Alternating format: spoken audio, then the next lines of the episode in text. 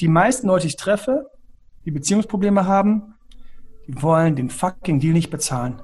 Sie verknallen sich in den, wo es kribbelt, werden von ihnen fallen gelassen und dann ist es das Arschloch.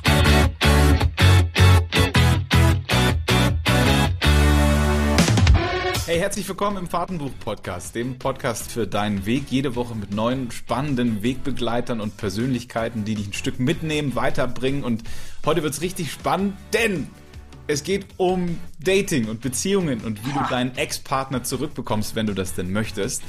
Emanuel ist Diplom-Informatiker mit Psychologie, Beziehungscoach und Autor und seit über 20 Jahren hilft er Menschen beim Date und allem, was davor oder danach passiert. Viele kennen ihn aus dem Radio, aus dem Fernsehen, regelmäßig zu Gast im Frühstücksfernsehen, bei Pro7, RTL und natürlich auf seinem eigenen YouTube-Channel.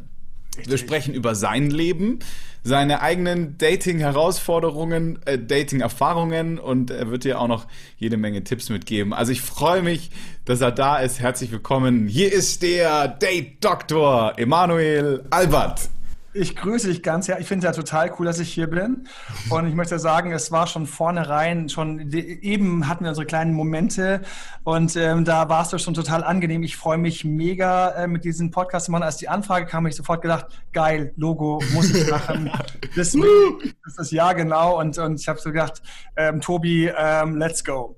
Okay. Ähm, ich bin ja gewohnt, ständig was erzählen zu müssen, aber über mich halt weniger. Ja? Mhm, das ist gut. Ich bin mal gespannt, was du so für Fragen hast. Und natürlich habe ich keinerlei Dating-Erfahrungen auf gar keinen Fall jemals gemacht, die in die Hose gegangen wären oder so. Ne? Okay. Dann lass uns mal ein bisschen weiter vorne anfangen. Und zwar, äh, wo kommst du her und wie war deine Kindheit? Ja, das ist so verrückt, ähm, dass ich nie weiß, wo ich herkomme weil meine Eltern sind aus dem Saarland, haben mich in Göttingen bekommen. Dann habe ich dort die schönste Kindergartenzeit gehabt, habe auch meinen ersten Heiratsantrag gestellt. Habe ich neulich in einem Podcast erzählt, wo ich vier, viereinhalb war.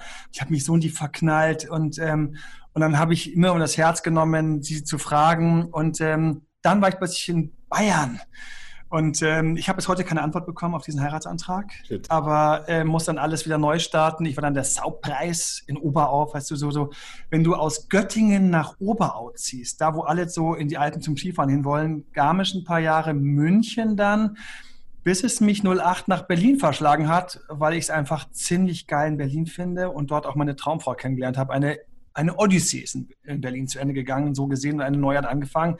Und so, wenn man mich fragt, wo ich herkomme, weiß ich nie, wo ich herkomme. Aber ich spreche wegen Göttingen wahrscheinlich ein ganz gutes Hochdeutsch. Was war nicht ja. schlecht. Ja, und Bayern ist ja auch nicht so schlimm. Oder hast du das als schrecklich wahrgenommen? Nein, aber das Lustige, darüber muss ich schon ein paar Mal nachdenken. Ich liebe München nach wie vor, da sind auch Familie und Freunde und alles. Aber ich weiß, ich wäre in München nicht der Date-Doktor geworden. ich habe dort studiert, ich hätte dort, ich hätte dort beinahe promoviert noch in Informatik. Ich habe dort jahrelang Führungskräfte gecoacht. Sales-Trainings gegeben.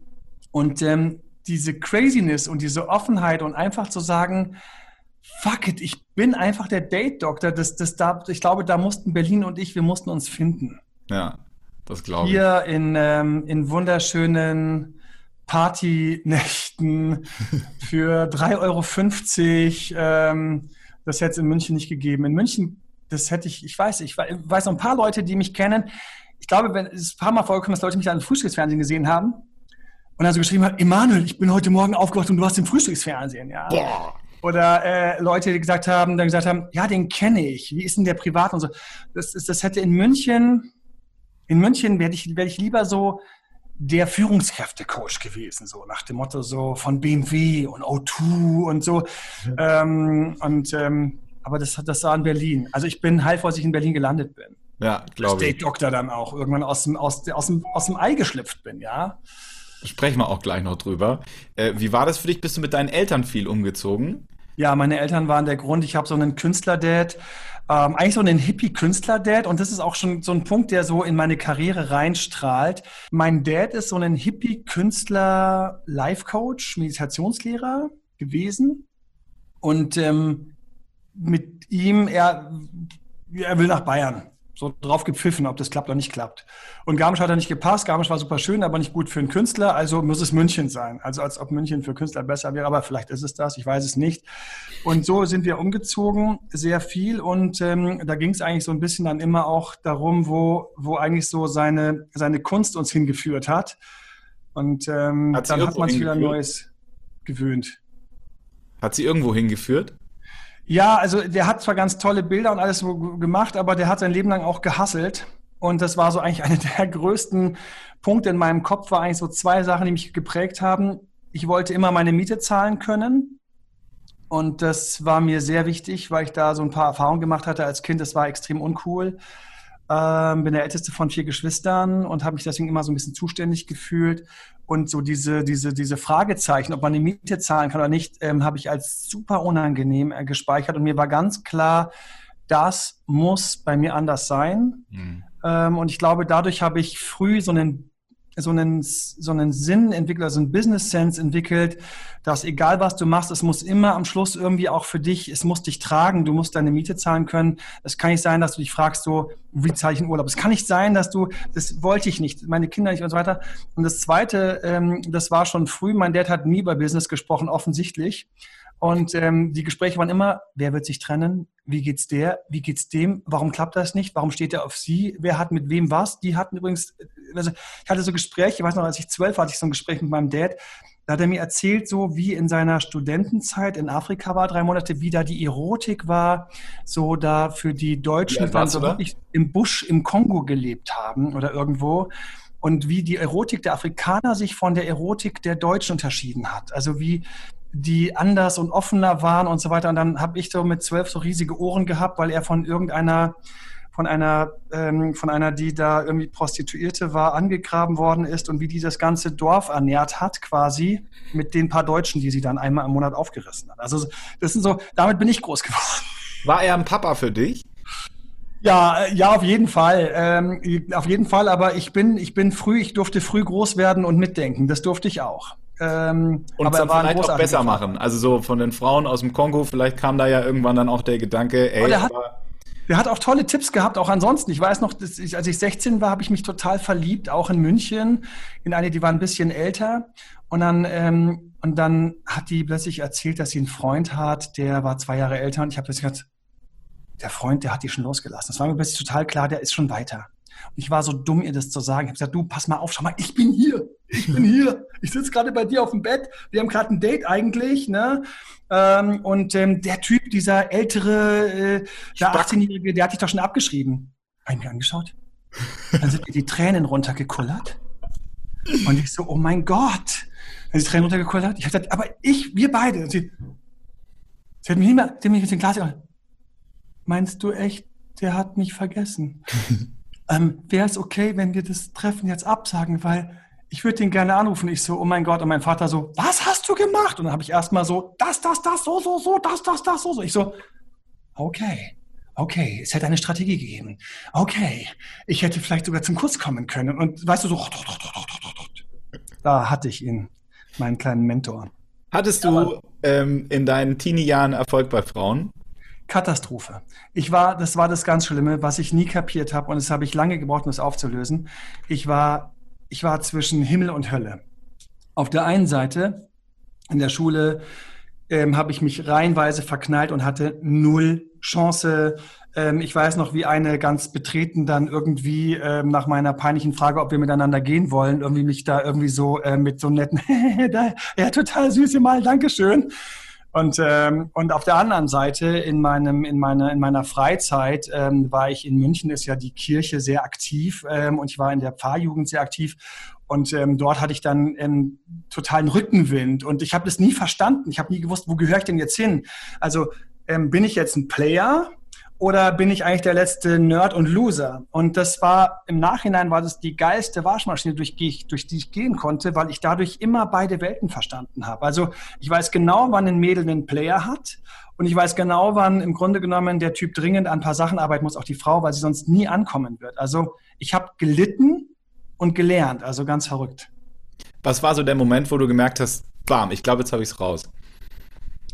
Also es gab einen Fall da kam zu mir, äh, wie immer, also ich war ja der heimliche Date-Doktor schon in München für viele meiner Business-Coachings. Also die haben ja die ganze Zeit, äh, wir haben dann immer gesagt, ja, im Team läuft alles gut, Emanuel, aber ich habe mal so eine Frage. Ich habe schon gewusst, jetzt eine Beziehung. Ja? Ich, Business läuft echt gut, aber ich will nicht mehr Single sein. Haben wir geschafft. Haken dran.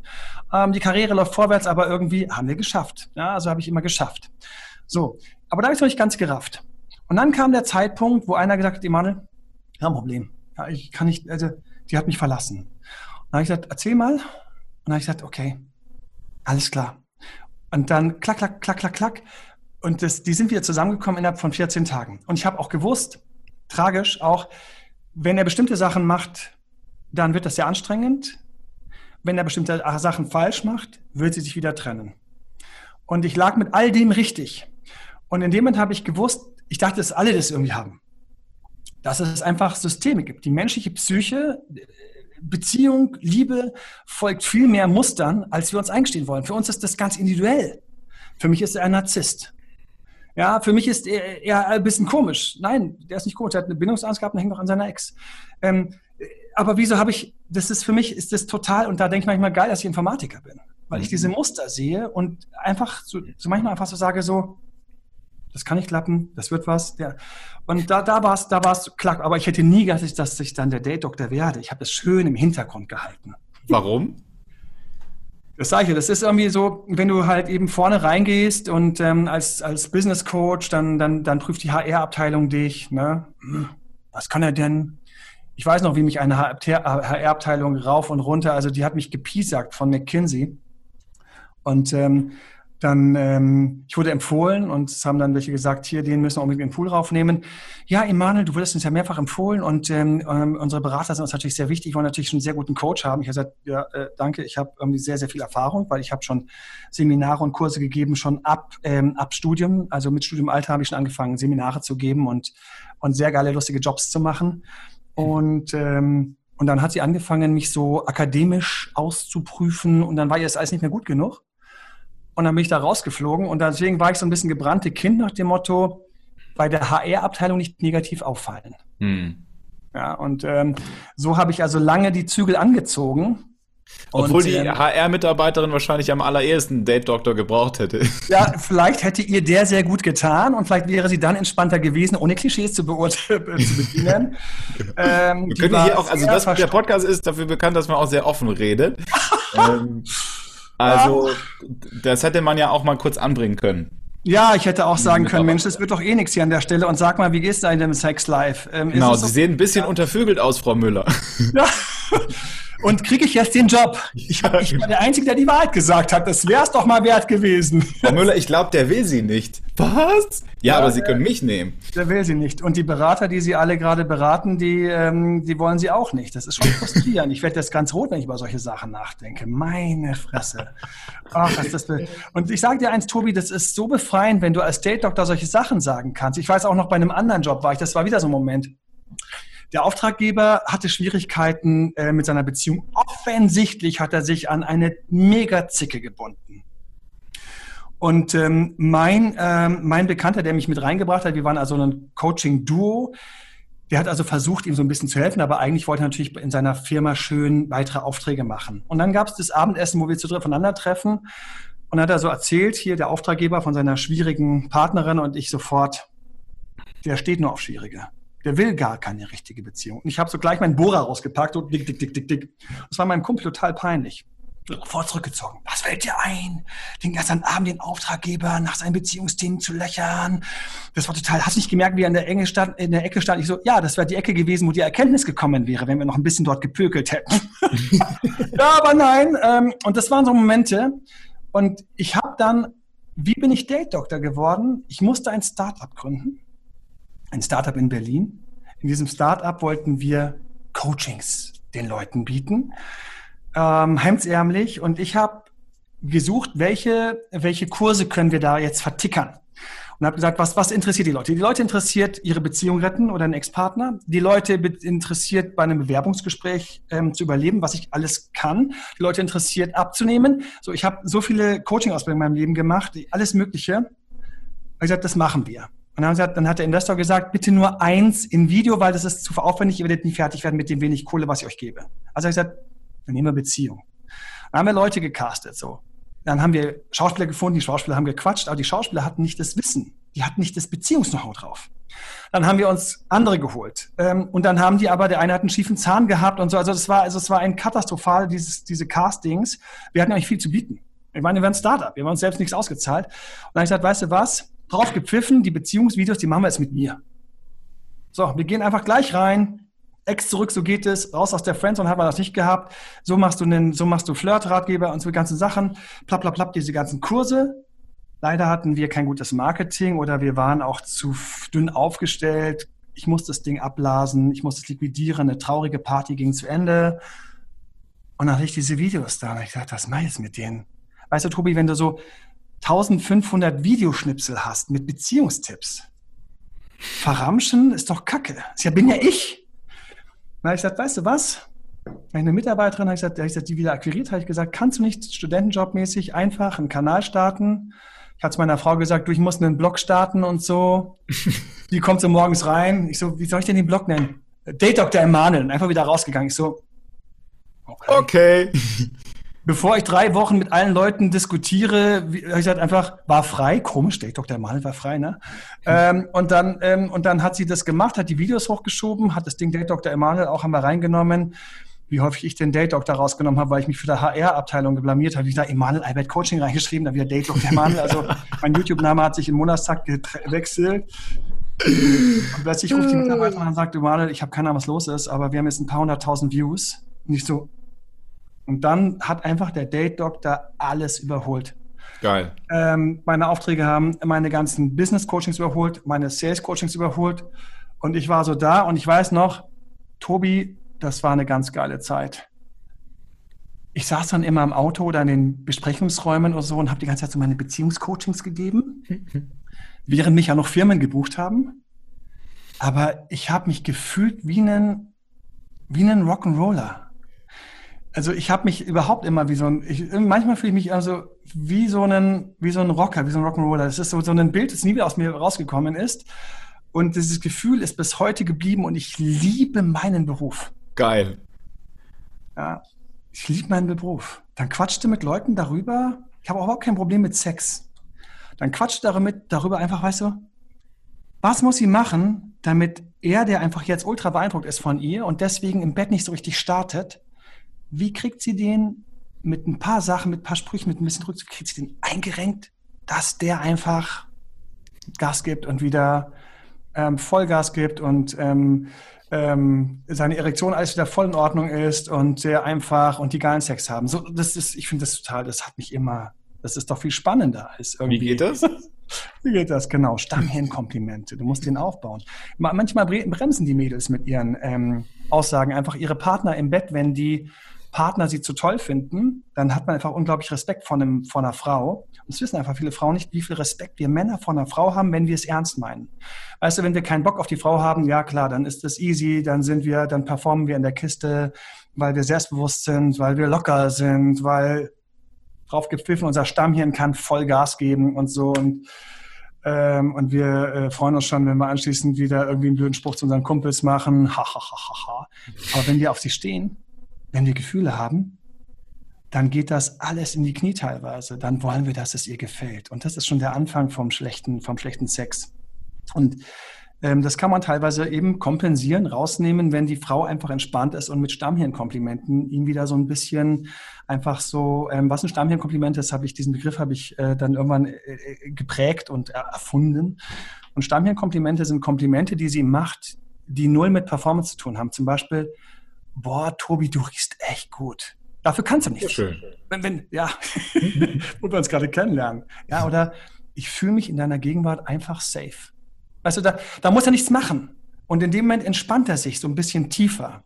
Und natürlich braucht sie auch gerade keinen Sex. Ne, weil pff, ist nicht so wichtig. Und wenn er dann so langsam ankommt, dann muss ich teilweise auch ein bisschen bremsen. Meinst du wirklich? Ach so und hihi.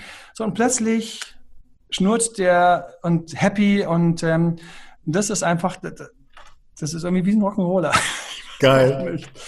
Was, ja, aber ich verliere mich hier. Entschuldigung, du hast ja nee, Fragen nee, nee, vorbereitet. Ich habe lauter Fragen, ey. Ähm, hast du, wie ist denn das, wenn du jetzt mit Männern und Frauen in, in Kontakt trittst, beziehungsweise sie mit dir? Hm. Ähm, Was ist einfacher, Frauen oder Männer als Klienten? Ja, das ist eine geile Frage. Ähm, es ist nicht, es ist, ich habe Frauen wie Männer, ich habe welche, die sind in den 70ern, ich habe welche, die sind irgendwie in den 20ern.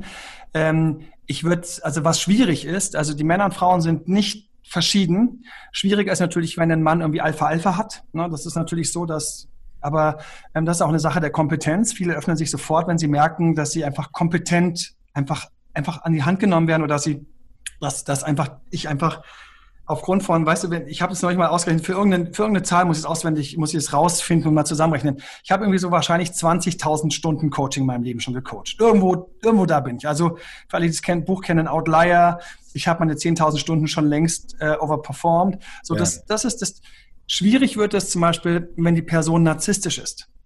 So, weil eine narzisstische Person hat immer Schwierigkeiten, sich was sagen zu lassen, während sie gleichzeitig leidet. Und ähm, wenn eine Frau ein bisschen narzisstische Züge hat und eigentlich gar nicht hören möchte, dass sie zwar immer noch geil aussieht und vielleicht auch gerade rüberkommt, aber eigentlich ein Thema bei sich hat und deswegen zum Beispiel Arschlöcher Partner anzieht. Sie würde viel lieber jetzt von mir hören, das, das, das, das, das, so geht das. Und der böse, böse, böse, plötzlich muss sie an sich selbst arbeiten. Ja, ähm, wenn, wenn jemand dann kommt und Rat will, und ich sage jetzt hier bei dieser Rückeroberung, da, da, da brauchen wir jetzt einfach zwei, drei Wochen, zwei, drei Wochen musst du einfach warten. Oder manchmal, in manchen Fällen ist es auch fünf Wochen, musst du jetzt warten. Fünf Wochen und dann hört sie nicht mehr auf mich, weil ich bin mit der Experte. Deswegen war ich auch zum Beispiel bei Pro7, das war total lustig. Auf der Insel haben wir dann irgendwie da Paare gehabt, also so ein bisschen so, so, so und haben dann Paare vor der Kamera, die sich wieder gesehen haben und ihren Ex zurück wollten. Also da, das war ein Drama für sich. Ähm, ähm, bei TAF lief das dann. Und ähm, da sind ja so viele Emotionen da. Und da hast du einen Experten, aber deine Emotionen schreien, ich will ihn. Und auf wen höre ich jetzt? Glaube ich jetzt dem Emanuel oder gehe ich in die Knie, weil was ist, wenn mein Ex jetzt, wenn ich ihn so lange alleine lasse, morgen eine neue aufreißt? Oder Variante 3, gehe ich subtil in die Rache zum Experten und zeige ihm, dass ich es doch besser weiß.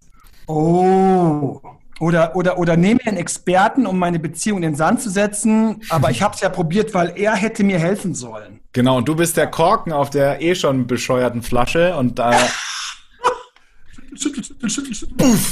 ich kann nichts dafür, der, äh, ich ja, habe das nicht Coaching gebucht. Ja.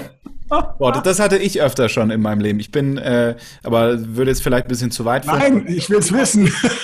ich schon in Konstellationen reingekommen bin, äh, Mann, Frau, äh, und dann bin ich so ein frischer Sprudel, ja, und das ist aber jetzt von mir nicht irgendwie bewusst gewählt, sondern ich denke halt, hey, lass halt, wenn wir einen Abend haben, das halt irgendwie lustig sein. Und grundsätzlich versuche ich ja irgendwie so ein bisschen Leichtigkeit mit reinzubringen und das verursacht meistens dann, dass sie sich in mich verliebt und er in Konkurrenz geht zu mir und dann ist es halt ungefähr so nach Erstmal Brille wechseln. Erstmal Brille wechseln. Tobi, du bist ja auch ein Burner jetzt. jetzt, wo ich dich zum ersten Mal richtig klar sehe. Ah, so. Äh, für alle, die gerade zuhören, Emanuel hat gerade seine Brille gewechselt. So. Ja. Jetzt so, und dann, den ganzen Bildschirm scharf, nicht nur unten den Streifen für den Untertitel. Genau. Und dann äh, bin ich mittlerweile da ja auch, äh, auch vorsichtiger geworden und merke so, okay, gut, warte, nee, damit will ich gar nichts zu tun haben. Aber deswegen kam ich gerade so drauf, weil du als Experte der ja dann gefühlt alles weiß und das Herz der Frau schon verstanden hat und die Bedürfnisse des Manns verstanden hat. Und du bist in der Mitte und du kennst ja dann, ey, das hat ja auch mega viel Konfliktpotenzial. Ja, also es hat mega viel Konflikt. Also fangen wir erstmal vorne an, warum du in diese Falle weiterhin tappen wirst, weil du natürlich auch so einer bist und so ein Menschenversteher, Helfer-Typ, dann hast du eben den Esprit, sonst wärst du ja nicht irgendwo Radio und Koschen überall gelandet und so weiter. Ähm, spannend, was du schon alles auf die Beine gestellt hast. Großes Kompliment, by the way. Danke. Und ähm, ich habe auch zuerst gedacht, dass du älter wärst. und dann siehst du hier so fresh aus, ja. Und ähm, du hast dadurch die Leichtigkeit, die halt alle sehr attraktiv finden. Die Schwierigkeit bei einem Paar ist natürlich, wenn sie in einem Paar sind, dass sie auch teilweise ein bisschen satt voneinander sind. Und wenn der Mann mehr will als die Frau, ist es natürlich schon für den Mann eine schlechte Position. Wenn der Mann weniger will, ist es weniger gefährlich, dich mit reinzunehmen. Oh. Ähm, aber wenn der, ähm, wenn der Mann mehr will, ist es natürlich eine Thematik, Ich bin sehr, sehr, sehr, sehr froh, dass ähm, ganz viele Coachings bei mir ich nur einen habe. Zu mir kommt die Frau, die will, dass es endlich klappt. Ähm, die Frau, die nicht versteht, warum sie schon wieder an einem Arschloch gelandet ist, äh, beim Arschloch gelandet oder den Ex zurück will oder aus der Friendzone raus will oder der Mann, der das alles will, der kommt zu mir. Zu mir kommt der, der mehr will. Es ist, es ist eine uralte, es ist eine uralte Wahrheit. Auch meine ganzen Videos, meine ganzen YouTube-Videos helfen eigentlich dem, der mehr will. Weil ich immer so, das ist so ein bisschen, da bin ich so ein bisschen so, so Beschützer, so ein bisschen so der Robin Hood der Beziehung, hilft dem Schwachen, der mehr will. Und der, der zu viel will, dem muss man mal beibringen, wie man davon was kriegt. Ja, also hier sie auf ihrem hohen Ross, er auf seinem hohen Ross, das geht, das kriegt man, komm, komm mal mit. Also ich bin so ein bisschen der Robin Hood. Und dann nehme ich also die unter meine Fittiche, die mehr wollen. Und die sind natürlich dann one-on-one bei mir oder bei meinem Team. Ich habe ja mhm. mittlerweile über ähm, zehn Coaches aufgebaut, die Manuel Albert ähm, Coaching machen. Und in meinen Techniken, in meinen, in meiner, meiner, in meinen, wie ich das sehe, ähm, in meinen Gedanken eben des, des Coachen. Und das ist natürlich dann, da passiert das, was dir passiert ist, gar nicht. Da passiert es gar nicht. Aber wenn du reinkommst in eine Dreierkonstellation, das sagen schon große Beziehungscoaches, da gibt es so eine, der heißt Jörg Willi, den ich total cool finde, ein Schweizer, also eine echte Koryphäe, der sagt, der Therapeut muss sich total bewusst sein seiner störenden Wirkung als Dritter im System, weil er wird jetzt ein Teil vom System. Mhm. Ja, und nichts ist so schlimm wie, wie häufig, hast du es bestimmt schon erlebt, ich weiß nicht, wie ich es erlebt habe, eine gut aussehende Freundin, die aber in einen anderen verknallt oder vergeben ist. Er sagt, was mir auch passiert. Emanuel, ich möchte dich einer Freundin vorstellen. Die ist genau gut für dich. Und du denkst die ganze Zeit so, ich will aber was von dir. Und dann sitzt sie so da und bringt die Freundin ran und du kommst ran und ihr müsst jetzt quasi bei so einem Speed-Dating, so von 0 auf 100, habt nicht mal vorher irgendwie gesehen, wie der andere aussieht und denkst die ganze Zeit so, aber ich will eigentlich was von ihr, von der Vermittlerin. Kann die Vermittlerin nicht mal ihren Alten abschießen und die andere jetzt auch wegschicken? Das ist das Problem von den Dritten, die helfen wollen. Die haben einfach so ein Sexappeal. Mhm. Ja. Insofern ein schönes Kompliment, aber leider wird das noch häufiger passieren. Mal kurz äh, in, in eine andere Richtung. Wenn ich jetzt, und das muss ich, muss ich glaube ich auch selber noch verstehen. Warum ist denn das so, dass so viele Menschen ihren Ex-Partner zurückhaben wollen? Ich weiß, als ich es der Weiß erklärt habe. Schau mal. Wie viele waren dir so nah wie deine Ex-Partner? Drei, zwei, eins, fünf, je nachdem, wie viel du geschafft hast. Aber meistens sind es zwei, drei, vier.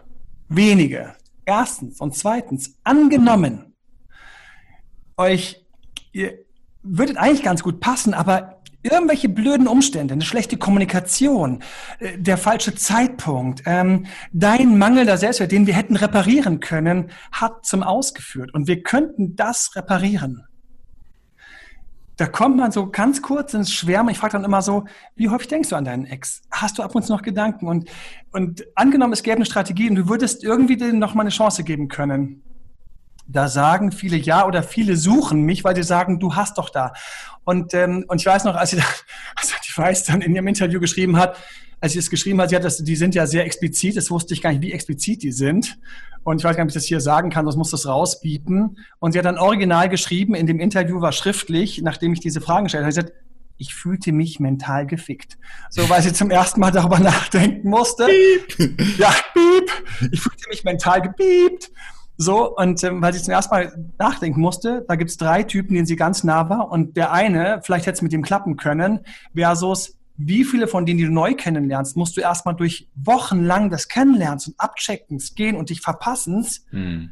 Und vielleicht liegt da hinten das Glück so nah. Also das ist der Punkt. Meine Hidden Agenda ist eigentlich immer dabei, dass jemand einfach echt viel über sich lernt. Also mein tragisches Schicksal ist als Coach, dass ich schon seit ich Coach bin und ich bin ja der älteste von vier Geschwistern, ich habe schon meinen Geschwistern Nachhilfe gegeben, äh, schon von immer. Ich habe mit Nachhilfe habe ich ganz viel meiner Schule, Schülerzeit mir finanziert. Das heißt, mein Hirn ist so ein so ein Brain, was so, wo hakt der andere? Und mich hat schon immer gepiesackt, wie wenig die Leute umsetzen und machen. Und wenn du dein Ex zurück willst, weil du auf dir noch stehst, boah, du, da ist der Motivationstank echt voll. Da geht richtig was. Die machen die Übungen teilweise. Also es ist auch für mich als Coach ist es so ein bisschen erfüllend, auch zu sehen, Der macht dann meine. Boxübung. Der boxt dann, weißt du, um seinen Selbstwert rauszuholen. Oder sie boxt, um aus, aus diesen toxischen Mustern mal so durchzubrechen, wie durch so eine Wolkenschicht. Ja, und das ist bei Ex zurück ebenso. Jede meiner großen Exe, die ich äh, auch versucht habe zurückzuerobern und teilweise auch mit miserabel, also wie ich teilweise da, also daneben gegriffen habe, hat mich hart geschult. Glaube ich. mich geschliffen. Wie ja. kriege ich das hin? Ein Tipp? Wenn ich, wenn ich, wenn eins ich, bis drei? Eins bis drei. Also drei Tipps hättest du gerne, so eins bis drei? Aha. Ja, okay. Eins, die Leute wissen nicht, sie haben noch nicht durchschaut, warum Schluss ist. Die meisten Leute, ich selbst, ich habe geträumt. Ich habe geträumt. Sie hat gesagt, ja, du warst nicht mehr bereit, für mich umzuziehen. Ich habe gesagt, ja, aber ich würde ja umziehen jetzt. Äh, ja, aber das ist jetzt zu spät, meine Gefühle sind kaputt. Ich habe Jahre gebraucht, um zu kapieren, dass ich in der entscheidenden Phase, in der entscheidenden Phase, nämlich kurz bevor ich um ihre Hand angehalten habe, wozu sie noch Ja sagen wird, bevor sie gleich Schluss macht, so, in den entscheidenden Monaten davor war ich zu viel, zu nah und ich hatte meinen Selbstwert leider nicht ganz im Griff und sie hat sich in einen anderen verknallt. Ich habe das geahnt, aber ich habe nicht gewusst, was ich damit, wie ich damit umgehen sollte. Eins ist kapieren, was ist der wahre Status quo? Wie ein Arzt, du musst einmal aufklappen und reinschauen. Du musst einmal die Motorhaube, du musst draufschauen und sie sagt, ja, ich habe keinen Sprit mehr. Nee, nee, nee, nee, wir haben noch Sprit. Du hier, da. Na, der Marder hat deine, so, Selbstbewusstsein ist das ähm, ähm, Transport, ähm, die Kommunikation, die richtige Mischung, Egoismus. Viele Leute wissen gar nicht, dass sie teilweise mehr an ihrem Ex gezogen haben, als eigentlich fair gewesen wäre. Weil Liebe darf alles. Zweitens, ich muss dann überlegen, wie viel Zeit ich mir lasse, um wieder in Portionen an mir zu arbeiten, versteckt im Kämmerlein, mich aufbauen, spannender machen etc. Gibt es einfach lauter Sachen um dann drittens in kleine Kontakte zu gehen. Mal wieder ein Anruf, eine Voice, ein Text, ein Bild, das muss dosiert sein. Da, da, dabei, genau bei solchen Details helfen wir. Also genau da, bitte schreib das nicht, bitte schreib das, weil man ist ja so ein bisschen blind.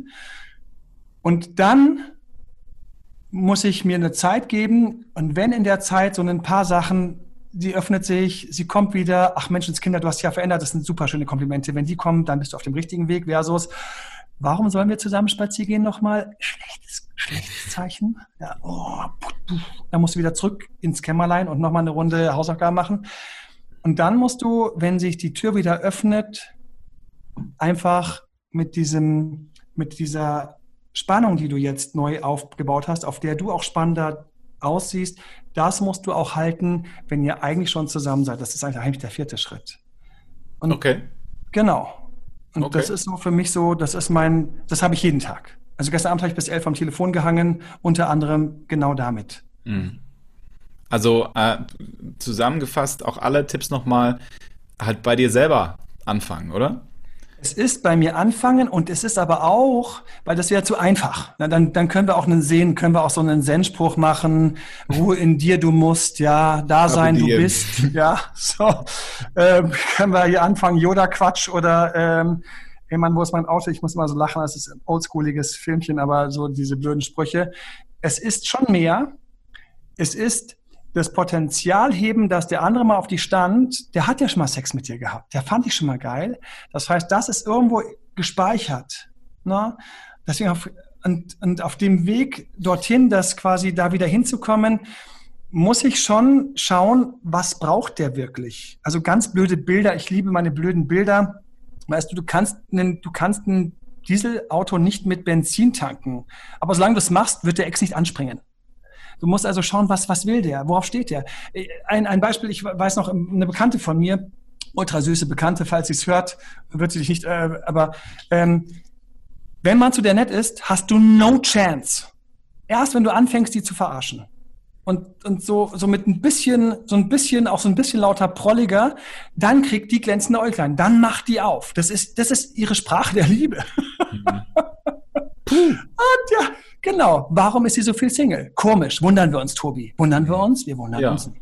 Ja. Wir wundern uns nicht. Also ich meine, das, das, das kannst du ja machen. Ich habe damit immer so ein bisschen äh, Schwierigkeiten gehabt, weil ich kann ja auch Rollen einnehmen. Ich kann ja auch mal Arschloch sein. Ich kann ja auch äh, das habe ich ja auch so ein bisschen. Das kannst du sicher. Das, mein Freund. Äh, das habe ich ja auch studiert, ne? Und bin mir dann äh, auch Schritt für Schritt. Doch, über Friendzone müssen wir noch sprechen. Okay. Ähm, Dürfen wir noch sprechen? Müssen Ja, ja. Aber äh, das habe ich über ja auch studiert. macht auch Spaß zu sprechen. Aber gut. Bitte? Über die Medien. Aber wir sprechen über die Friendzone. Okay. Mach, du führst Okay. das Interview. Okay. Ähm, ja, ich dachte mir, vielleicht brauchst du ein bisschen Platz, um deinen Bonbon zu essen. Deswegen, ich erzähle vielleicht ein bisschen was, dachte ich mir. Ich, ich habe die ganze Zeit ein schlechtes Gewissen, wenn ich es tue, weil ich danach diesen Bonbon-Sound habe. Nee, kein Problem. Habe ich kein Problem, ja. Ja, wirklich kein Problem. Weil Man muss nur drüber Stimme- reden. Die Amerikaner sagen as ising. Also, Emanuel hat jetzt ein blaues Bonbon im Mund. Ja. ähm, und jetzt habe ich am Schluss noch mal ganz kurz die Marke geändert und wir sagen nicht, welche Marke es ist. Okay. Es gibt so lustige Sachen, wenn du dann so langsam dicker wirst als im, und auch so Richtung so, jetzt bei TikTok Fett. sind wir, haben wir gerade die 200.000 ähm, ähm, als Experte geknackt. Das ist einerseits wenig, einerseits ist es viel. Mega. Ähm, und dann kommen so Werbeanfragen, das ist man so, so, so lustig, so dass ich so sage, so, soll ich jetzt für dieses Getränk eine Werbung machen? Ja? Ähm, soll ich jetzt, also das ist ganz, ich bin da immer völlig überfordert. Ja? Aber ähm, du hattest Fragen zur Friendzone und danke, dass ich mir das Bonbon reinschieben konnte. der orale Reiz ist groß, Tobi, der orale Reiz. Weißt du, Freud hätte eine ganz klare Sache, das ist orale Fixierung. Und natürlich ist er Date-Doktor, was sonst, ja? Ähm, ja, also wenn du, ich meine, das, das, das, das versuchen ja auch dann viele. Und wenn du dann als, ich sag mal, als, als junger Mann heranwächst und jetzt nicht das klassische Arschloch bist. Ja. Ich bin jetzt beispielsweise nicht unbedingt das, das naturgeborene Arschloch und du lernst aber dann äh, immer so Schritt für Schritt für Schritt dazu, naja, aber du solltest ja auch mal ein bisschen Arschloch sein, weil dann wirst du total interessant. Ähm, Du hast ja schon das richtige Bett hinten dran stehen. Ne? Also er sitzt vor einem, Achtung, ich sehe, das ist irgendwie so lila bezogenes Bett. Ja. Also selbst für Damen mit ein wenig Ästhetik wäre das immer noch ziemlich cool. ja, und alle anderen sowieso, ne? ist Und aber da gar nicht meine er- Wohnung. Hä? Ist aber gar nicht meine Wohnung. Ist eine, ist eine Airbnb-Wohnung. Ja, noch viel besser. Jetzt, jetzt haben wir langsam Arschloch-Aspekte, ja. ich bin hier noch in meinem Airbnb und so ein bisschen einsam. Der Podcast ist jetzt aufgenommen. Natürlich wollte ich nicht, ich wollte dich, um Gottes Willen, ich wollte dich nicht ablenken. Sorry. Aber Frage dazu, wenn du das dann irgendwann, also wenn du das dann irgendwann nicht mehr durchziehen kannst, ja, du übernimmst eine Rolle, um der Frau X zu gefallen, oder du als Frau übernimmst eine Rolle, um dem Mann Y zu gefallen. Das hältst du eine gewisse Zeit durch, äh, und dann kommt aber das blöde Erwachen oder halt auch nicht, oder du bist unglücklich, weil du die ganze Zeit die Rolle aufrechterhalten musst. Und du merkst, aha, aber die Persona, als die ich mich da die ganze Zeit gezeigt habe, die scheint ja möglicherweise glücklich in dieser Beziehung zu sein, aber der Abstand zwischen dieser Person und dem, was ich eigentlich bin, ist so groß, dass ich trotzdem Weil unglücklich ich mich so verstellt habe. Genau. Genau. Ähm, Und dann fühle ich mich ja nicht gesehen in der Beziehung. Dann habe ich Null und nicht geliebt. Von, du fühlst dich nicht geliebt. Ja. Du fühlst dich nicht geliebt. Und ähm, also dieses Thema, ich habe das häufig, dass ähm, wie viel muss ich mich verstellen, wie viel bin ich noch ich selbst und wie viel bin ich dann nicht mehr ich selbst. Und viele haben total Angst davor, sich zu verstellen und nicht mehr sie selbst zu sein. Das Codewort für mich ist immer Spielchen. Ich will keine Spielchen. Ähm, was haben Leute schon in ihren, in ihren Online-Dating hin und her flirts? Also für mich ganz wichtig, keine Spielchen. Ich habe für mich eine ganz einfache, simple Gleichung an der Stelle oder eine, es gibt einfach einen Grenzwert für mich. Und zwar ein bisschen was muss ich ab und zu anders sein, als ich bin. Das, das, das kann ich mal so sagen und dafür haut mir gerne auf die Fresse, macht mich fertig und sagt, der Date-Doktor behauptet, dass viele, viele Beziehungen und Liebe nur funktioniert, wenn du dich auch ein bisschen verstellen kannst. Und ich sag's mal so und es, es, es haut mir auf die Fresse. Aber ähm, das ist auch so ein bisschen so. Und zwar, ich sag gleich auch warum. Warum ich mich manchmal verstellen muss. Aber es gibt eine Grenze, wo es drüber ist. Und da ist meine Erfahrung, die hält auch keiner lange durch. Die hält lange keiner durch. Ähm, ich kann so und so viel auf cool machen, aber wenn ich innen drin eigentlich ein sauweiches Bubal bin, dann kommt das raus. Und zwar immer mit der Zeit. Und außerdem, wenn wir dann auch noch Sex haben und knutschen und diese ganzen Sachen, das hält keiner durch. Das heißt, meine Erfahrung ist, ganz viel von dem ist nur im Kopf. Ganz viel ist nur im Kopf. Man macht mit dir Schluss, wenn du irgendwie den Ultrataffen gespielt hast und sie steht auf den Ultrataffen und du fängst an weich zu werden, wird mit der Schluss gemacht. Achtung, also das heißt, du wirst von selbst verdaut. Ja, das ist also da, ist nicht cool, fühlt sich nicht toll an. Ähm, das heißt, die meisten, die Angst vor Spielchen haben, die Angst vor Spielchen kann man echt loslassen. Ich weiß noch, wie ich den Podcast genannt habe. Ähm, thank God for, also lieben Gott, ich, lieb, ich danke dem lieben Gott für Spielchen. Den Titel hat keiner verstanden, natürlich nicht. Ne? Danke lieben Gott für Spielchen. Aber was, was jetzt, wo ich sage, man muss sich ein bisschen verstellen. Man muss ein bisschen, ist nämlich an einer anderen Stelle, und das Verstellen nicht mehr das ganz richtige Wort, weil es ähm, so, so irritierend ist. Upgraden. Upgrade ist ein schönes Wort. Und folgendes. Ich stelle fest, dass reihenweise Menschen auf jemanden stehen, den sie cool finden. Und ähm, wenn ich das mit meinen Händen zeige, dann ist hier meine rechte Hand ist ein bisschen höher. Da ist mein Partner, da habe ich auch meinen Ehering hängen, so, ne, für, ähm, falls es jemand auf YouTube sieht. Hallo, so. Und, ähm, und auf der linken Hand, da bin ich. Und wir haben folgende Schwäche, ganz brutal heutzutage. Wir stehen einfach auf das, was ein bisschen über uns ist.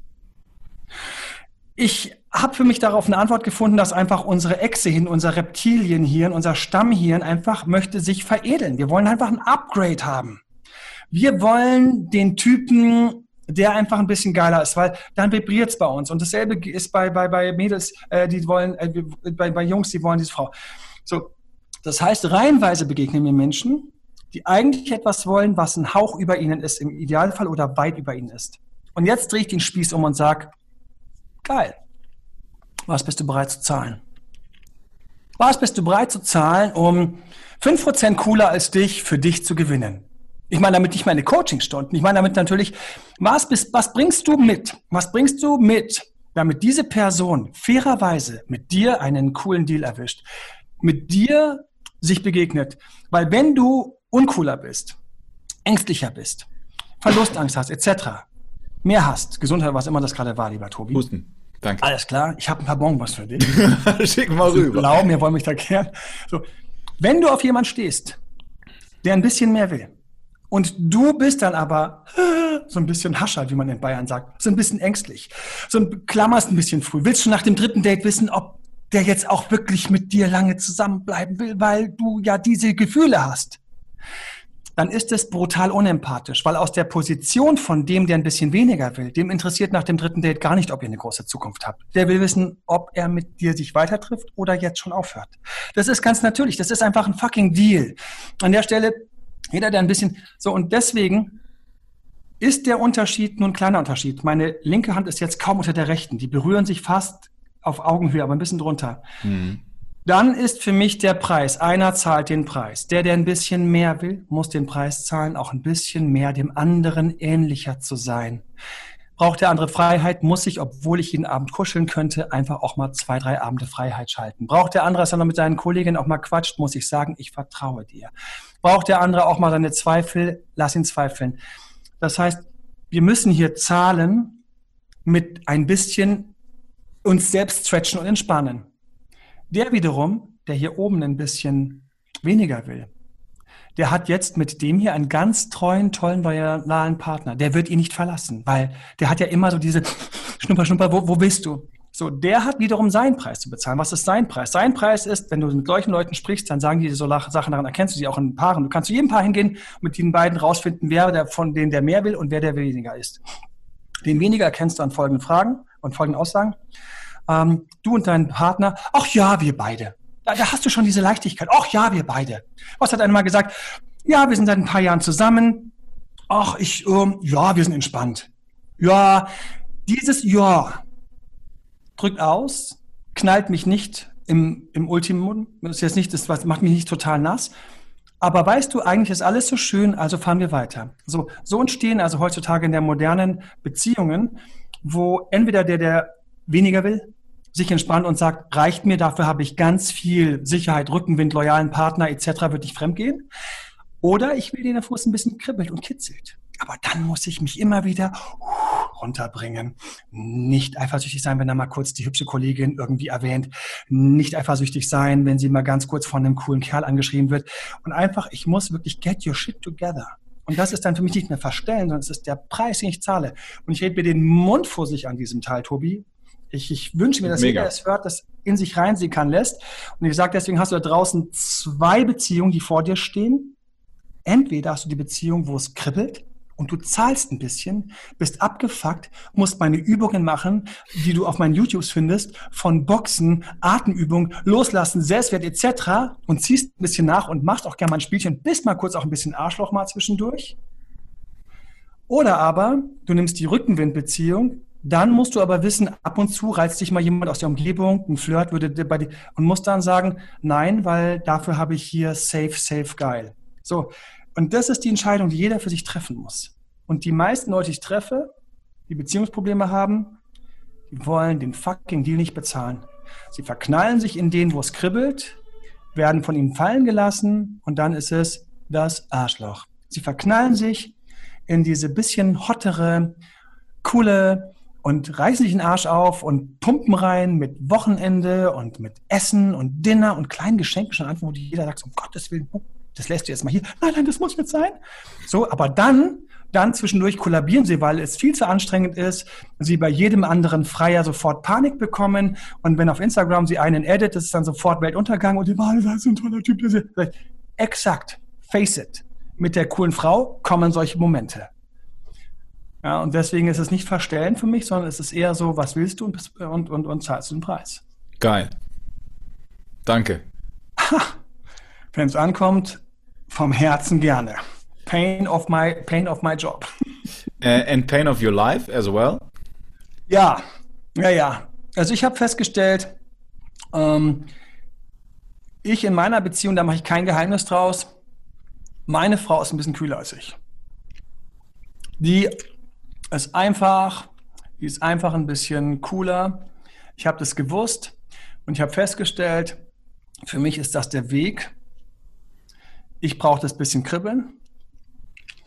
Und das war eine der härtesten Schulen. Und deswegen habe ich auch lange gebraucht, bis ich ihr begegnet bin und habe vorher in den Vorrunden, auch mit Exdrück etc., erstmal diesen Schliff über mich ergehen lassen, den ich gebraucht habe, um das dann hinzukriegen. Ganz einfach. Mein Dad hat mir, ich weiß noch, als ich 19 war, gesagt, oh, sieht die toll aus. Emanuel ist eine Frau. Emanuel. Ich weiß, ich war so irgendwie so 18,5, 19, so, Emanuel, diese Frau, könntest du heiraten? Und ich so, warum hat er diese komische Stimme? so. Und, und wenn du sie nicht nimmst, dann nicht. Ja, oh, das ist, ich möchte gar nicht mein, das ist ein, ein ganz inkorrektes Thema, ähm, wenn dann Väter irgendwie die Eroberung ihrer Frauen heiß finden und das passiert, ja. Na?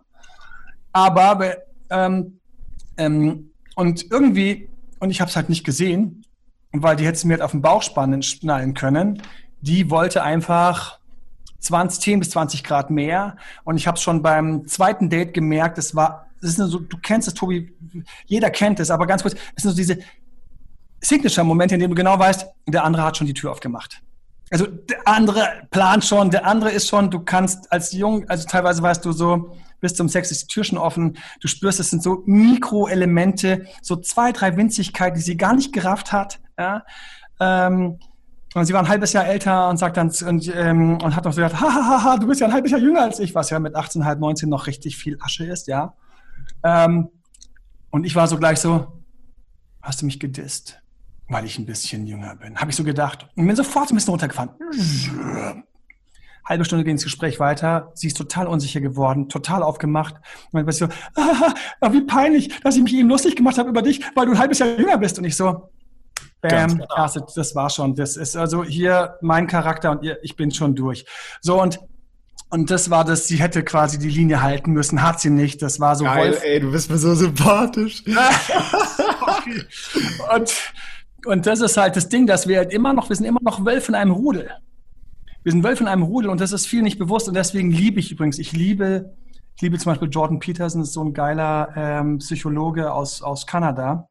Der, einfach, der spricht einfach so viel Wahrheit, wie wir sind und das ist für mich war immer diese Wahrheit zu sprechen auch so wichtig, wenn, wenn man in meinen Lives ist. Ich, ich sage immer, was ich denke, diese Wahrheit und eine Wahrheit ist, eine Wahrheit ist, die mir früh aufgefallen ist und die ich eben von anderen auch gehört habe dann später. Wir sind immer noch Wölfe und wir schnuppern immer noch, wer ist so ein bisschen, wer ist der Alpha und wir sind einfach Alpha. Es ist für uns super sexy und es ist immer noch dieses kleine Spiel.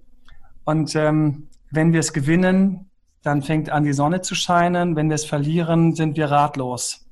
Aber ich habe mich den Weg dann entschieden zu gehen, eben diese Frau, ich musste mich von ihr trennen. Wir haben dann zwei Wochen Probe ausgehabt. Ich wusste an jedem Tag, wie jeder, jeder weiß an jedem Tag, dass diese zwei Wochen für immer sein werden. Es ist so, das ist immer so scheiße natürlich, nämlich dass dann so, so Trennung äh, mit Pause und so ist ja, also Pausen sind ja quasi Trennung in kleinen Schritten. Und mein Dad hat dann so gesagt, die hätte man heiraten können. Und ich habe so gedacht, hä? Jetzt bin ich selbst Dad und weiß, was er gemeint hat. Ja, nach dem Motto, es gibt nicht so viele wo man sowas sagen würde.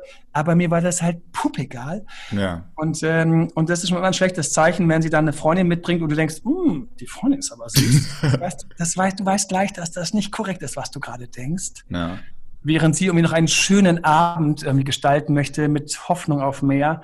Ja, und deswegen ist mir auch mal klar geworden, dass das ähm, für mich ist das Fegefeuer, weniger zu wollen, geht nicht. Ich kenne aber reihenweise Leute, die für sich entscheiden, dass sie das in Kauf nehmen, ein bisschen weniger zu wollen, dass damit so leichte Uncoolheiten kommen. Manchmal ist man auch ein bisschen arrogant den Partner gegenüber. Manchmal hat man halt sonntags kein Bedürfnis, den zu sehen und kann einfach mit seinen Freunden besser feiern ähm, oder brunchen. Aber sie genießen den Rückenventil. Ja, ich kenne auch reihenweise Jungs, die einfach super tüchtig sind, auch Mädels, die super tüchtig sind.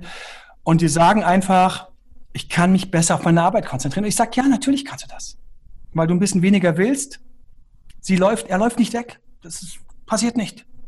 Und, ähm, und ich kenne auch welche, die sind so verbrannt von ihren Vorgeschichten, dass sie erstmal aufblühen bei so einem, ich nenne die dann immer Schutzengelpartner. Ja? So ein süßer, weicher Rebound. Ja? So die Ladestation für deine Gefühle. Große Frage immer, wie lange bleiben wir in der Ladestation? Und wie lange hält der Deal? Wie lange hält der Deal? Was machst du, genau, wie du gesagt hast, was machst du, wenn du aufgeladen bist? Irgendwann ist 100 Prozent und dann geht der Akku kaputt, wenn du weiter, weiter lädst. Ja, wir haben schon eine, wir haben eine krasse Herausforderung. Tobi, machen wir uns nichts vor. Wir sind umgeben von Potenzialen und Optionen. Unser fucking Stammhirn hat überhaupt keine Ahnung, was uns die ganze Zeit passiert. Früher hätten wir, wie vor 500 Jahren, hätten wir so einem, so einem blöden Dorf gelebt, hätten in unserem Leben vielleicht, lass es 200 Frauen oder vielleicht 500 gesehen haben, alle mit schlechten Zähnen. Mundgeruch. Mit Mundgeruch, aber weil wir es alle hatten, war es ja vor 500 Jahren in Ordnung. Und dann gab es halt die eine Dorfschönheit oder zwei, drei Dorfschönheiten. Unser Stammchen ist ja völlig überfordert. Swipest du auf Tinder durch so einen Katalog? Weißt du, das, das muss man überlegen, wie viele Meilen du hättest früher rennen müssen, um an einem Tag 100 durchaus attraktive Gleichaltrige zu sehen. Das macht sich, das finde ich so faszinierend in unserer Zeit. Unser Stammchen ist ständig überfordert. Ständig. Ja. ja. Wir können jetzt in Pornosucht abrutschen, wenn wir wollten. Ja. Ständig stimmt. überfordert. Ja. Ständig überfordert. Schon wieder eine die ich nackt sehe. Mein Stammhirn so, oh, Paarungszeit. Ja, nein, äh, es ist ein, ist ein Bildschirm. Gab es bei dir in deiner Situation als Date-Doktor, der ja im Kopf weiß, wie Systeme, Mechanismen, Habits und so weiter funktionieren, eine Situation, in der du zumindest festgestellt hast, hast, dass nichts von dem, was du anderen Leuten beibringst, bei dir gerade mehr greift? Bei mir in meiner eigenen Situation selbst? Ja. Ich, ja, ich bin, ich muss richtig suchen. Ich muss richtig suchen, ähm, weil man natürlich sowas auch gleich verdrängt. Ich bin mal ganz ehrlich, man verdrängt Inkompetenzen. Wir verdrängen unglaublich schnell, was wir nicht können. Ähm, ich habe festgestellt, dass es zwei Knoten gibt, die sind, jetzt kommen sie auch hoch und, ähm, und ähm, mehr klar an die Erinnerung. Ähm, eine Sache, die total krass ist, ist, wenn du Eltern bist, und ich bin jetzt, ähm, habe ja zwei Kids, ähm, bald vier und fünf, ähm, bin so gesehen auch ein bisschen spät dran, aber auch irgendwie früh dran für unsere heutige Zeit, also irgendwo bin ich, ne? Und wenn du mit deiner Partnerin, die du liebst, aber verschiedene Gedanken hast, wie die Erziehung richtig läuft. Da kann dir keiner helfen und auch kein System, weil jeder hat Recht und keiner hat Recht. Und du bist jetzt, weißt du, in einer Zweierbeziehung zu zweit, da kannst du auch sagen, drauf gepfiffen, dann feierst du so und ich feier so.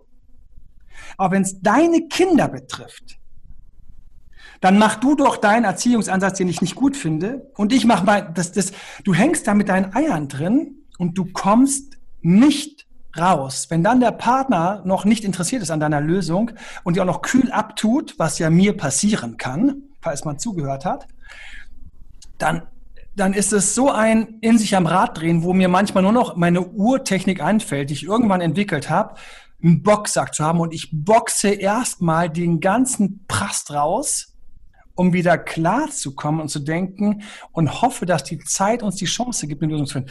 Da merke ich so, wo ich, ich keine Lösung habe wirklich so Käfer auf dem Rücken, aber voller, also ein Käfer auf dem Rücken, der wütend ist. das ist ein, das ist so eine Sache. Ich habe auch festgestellt, dass ein Dilemma, was echt krass ist, an dem ich auch lange, lange rumtacker, lange rumtacker, die Schwierigkeit ist, dass Paare, die länger zusammen sind, einfach weniger Sex haben im Laufe der Zeit. Ich kenne so gruselige Varianten, wo der Sex das letzte Mal war, als das Kind ge gezeugt worden ist. Und dann hörst du, wie alt das Kind ist, dann wird dir kurz schlecht. Ne? Weil es nicht drei Monate alt ist. Ne? Weiß Gott. Manche können lesen, andere können was. So, ähm, oder, oder, oder, oder lernen gerade Englisch. Ähm, und das ist so eine Sache, die mich total beschäftigt, und darüber habe ich auch im Frühstücksfernsehen dann ähm, mal diskutiert und wir waren so, wir hatten dann so gesagt, ja, wie häufig haben denn so Paare Sex? Und dann kam halt ähm, so eine Studie beim Frühstücksfernsehen, immer ganz süß, ähm, ähm, liebe Grüße, ähm, immer super schön. Ähm, natürlich äh, haben wir dann redaktionell vorher noch idealerweise irgendwelche Studien oder irgendwas sowas Konkretes oder ähm, dann hat der Boris plötzlich ähm, oder äh, der Thomas Gottschalk hat sich getrennt. Also es gibt noch irgendwelche Themen oder Johnny Depp wurde von der Amber Hart total beschissen behandelt und so. Und da ging es halt um Sex. Und ähm, wie das so ist mit Sex und wie der so langsam runtergeht. Und das ist etwas, das ist ganz schwer coachbar, weil da so viele Kräfte ineinander greifen, ähm, wenn Leute längere Jahre zusammen sind. Weil wie kann denn das Prickeln von der ersten Zeit sein? Wie können denn die Verliebtheitshormone, die einfach nur sechs, zwölf, 18 Monate da sind, um ganz sicher fürs Kind zu sorgen. So war das in der Evolution. Das Kind muss passieren. Vögeln, Vögeln, Vögeln, Vögeln. Dafür musst du ständig auf Droge sein. so, das machen diese ganzen tollen Hormone. Das sind so geile Hormone dabei. Tobi, da gibt es ein Hormon, was dafür sorgt, dass du den anderen als ähnlicher empfindest. Geil, oder? Hm. Jetzt fällt das nach zwölf Monaten weg. Oh Gott die ist ja doch ganz anders als ich. So. Also das heißt, wir kämpfen dagegen, dass wir zum Beispiel auch ohne Droge dann plötzlich so sexuell aktiv, das geht nicht. Also das heißt, der Sex geht runter und wir sitzen da ähm, und ähm, die Moderatorin, ähm, dann haben wir so die Studie, ja, bei Paaren, die schon länger zusammen sind, dann geht es ja auch langsam runter, vielleicht nur noch ein bis zweimal Sex pro Woche. Kameras aus, die Werbung läuft. Ich habe mal gleich gewusst, die Zahl ist zu hoch. Nach vielen Jahren nur ein, zweimal die Woche. Und sie schaut mich so ganz kurz, ganz betreten an und sagte, ist die Zahl nicht ein bisschen groß? sie selbst seit Jahren in einer festen Beziehung. so. Und wir auf Kamera so ein bisschen, also ein bis zweimal die Woche, ist, ist, das, ist das nicht ein bisschen viel? Ist es nicht so? Keiner wollte sagen, ich habe gerade seit einem Monat nicht gevögelt. Keiner ja, wollte ich gerade sagen. Sagst du's? Und ich so, ja, die Zahl ist ein bisschen hoch. Ähm, ich finde immer so einen, der Zyklus der Frau ist immer für mich so ein, so ein, so ein, so ein, so ein, so ein Ding, so einmal pro Zyklus, so einmal, einmal so, das ist so gesund, wenn man viele Jahre zusammen ist, einfach nur um sich noch zu spüren und zu wissen, man ist noch da ähm, und ohne den Kontakt komplett zu verlieren, man verliert den Kontakt so schnell ganz. Und wir haben darüber so ganz offen so ein bisschen geplaudert, ja, wie lange da eventuell das auch mal sein kann und so. Und dann ging die Kamera wieder an und dann anschließend und die Redakteurin so im Nachhinein gesagt, der Talk off, der wäre eigentlich der spannende gewesen. Und das ist eine Sache, wo ich immer noch, da kämpfe ich, Tobi. Da kämpfe ich, da kämpfe ich, weil was machst du, wenn jemand zehn Jahre zusammen ist und der möchte gerne wieder mehr Erotik äh, ähm, ver, verspüren? Und ähm, ja, da kann sich immer einfach die Frau dann irgendwie so ins, ins, ins, ins Stewardessen ähm, Nacktlatex-Kostüm pressen und ihm da irgendwie mit dem Cockring da irgendwie auf Viagra irgendwie dann in die Schlacht jagen, schicken. Es muss ja auch noch kribbeln und das ist, das ist eine Sache, da gehört dann teilweise wirklich liebere, viele tiefe Gefühle dazu, ja. Wobei ähm, es ja wirklich auch Paare gibt, die, die kriegen das dann hin, dass sie es gespielt geil finden. Also, dass sie das dann wirklich so, ja, wir machen das jetzt und seit neuestem haben wir da so eine ganz neue Methode und er macht jetzt das und er macht jetzt das. Und da frage ich mich dann immer so, sag mal, seid doch mal ehrlich zueinander, das stimmt doch nicht, was ihr da sagt. Ja, wo sie sich, wo man so in so einem Hype sich reinlabert und keiner weiß eigentlich, wie es wirklich ist. Ich genau. kann auch viele dann auf offene Beziehungen schalten. Wir bestellen jetzt jeden Abend Essen bei einem anderen Italiener. Das bringt genau. so ein genau. bisschen Drive rein. Wir ziehen uns was Heißes drunter an. und, ähm, und keiner war dabei, dass als er zur Tür reingekommen ist, sie gesagt hat, das Essen dauert ein bisschen länger. Und er sagt, er hat es wieder zu spät bestellt. An diesem Abend gibt es keinen Sex mehr. Weil, was, wofür habe ich mein BH dran gezogen? Das erzählt man sich halt nicht. Ne? Ja. Das erzählt man sich. Also das ist echt, ähm, das ist eine richtig harte Nuss, über die ich ewig sprechen könnte. Kommen wir zu den anderen beiden Fragen. ähm, was ist für dich Liebe? Oh, krass dass du den auspackst. Mein Gott, ich hatte mich, ich hatte mal in deinen Podcast reingehört, ich hatte mich auch so Fragen eingestellt, wie welche Nebenjobs habe ich so alles gemacht, aber das ist spannender. ähm, hast, du, hast du gedacht, ich stelle Nebenjobfragen, wenn du Podcast-Interviews von mir angehört so, hast? Ähm, okay. Ähm, was ist, was, was ist, ähm, was ist Liebe? Liebe ist für mich, und ich versuche es mal ganz kurz, die Reaktion auf die richtigen Schlüsselreize ist für mich Liebe. Ich glaube nicht an Schiller und Goethe. Ich bin unromantisch, tut mir leid. Aber wenn einer, der den Geruchssinn hat, den mein Stammhirn geil findet. Das ist so, das ist ja ein Abstand im, im Immunsystem. Außerdem in den groben Schablonen, das ist das Verrückte, wir sind gar nicht so wählerisch optisch, wie wir denken. Es sind grobe Schablonen. Da darf ruhig ein bisschen rauf und runter. Wenn das stimmt. Und jetzt, jetzt kommt das Rudel.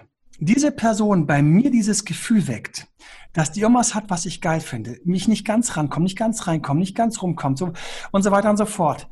Und wenn dann vielleicht sogar noch so ein bisschen Notgeilheit hinten aufgetankt worden ist, dann kippt das, die Prozesse gehen los und ich bin verliebt. So, und ähm, wenn jetzt, und jetzt kommen die Studien, die echt boring sind, wenn die beiden möglichst viele Ähnlichkeiten mitbringen, ähnlicher Hintergrund, ähnliche Probleme, ganz, ganz blöd. Meine Partnerin ist genauso wie ich mit so einem Künstler-Elternteil aufgewachsen. Da gab es viele Fragezeichen, so in den Sicherheiten, aber dafür viel Inspiration.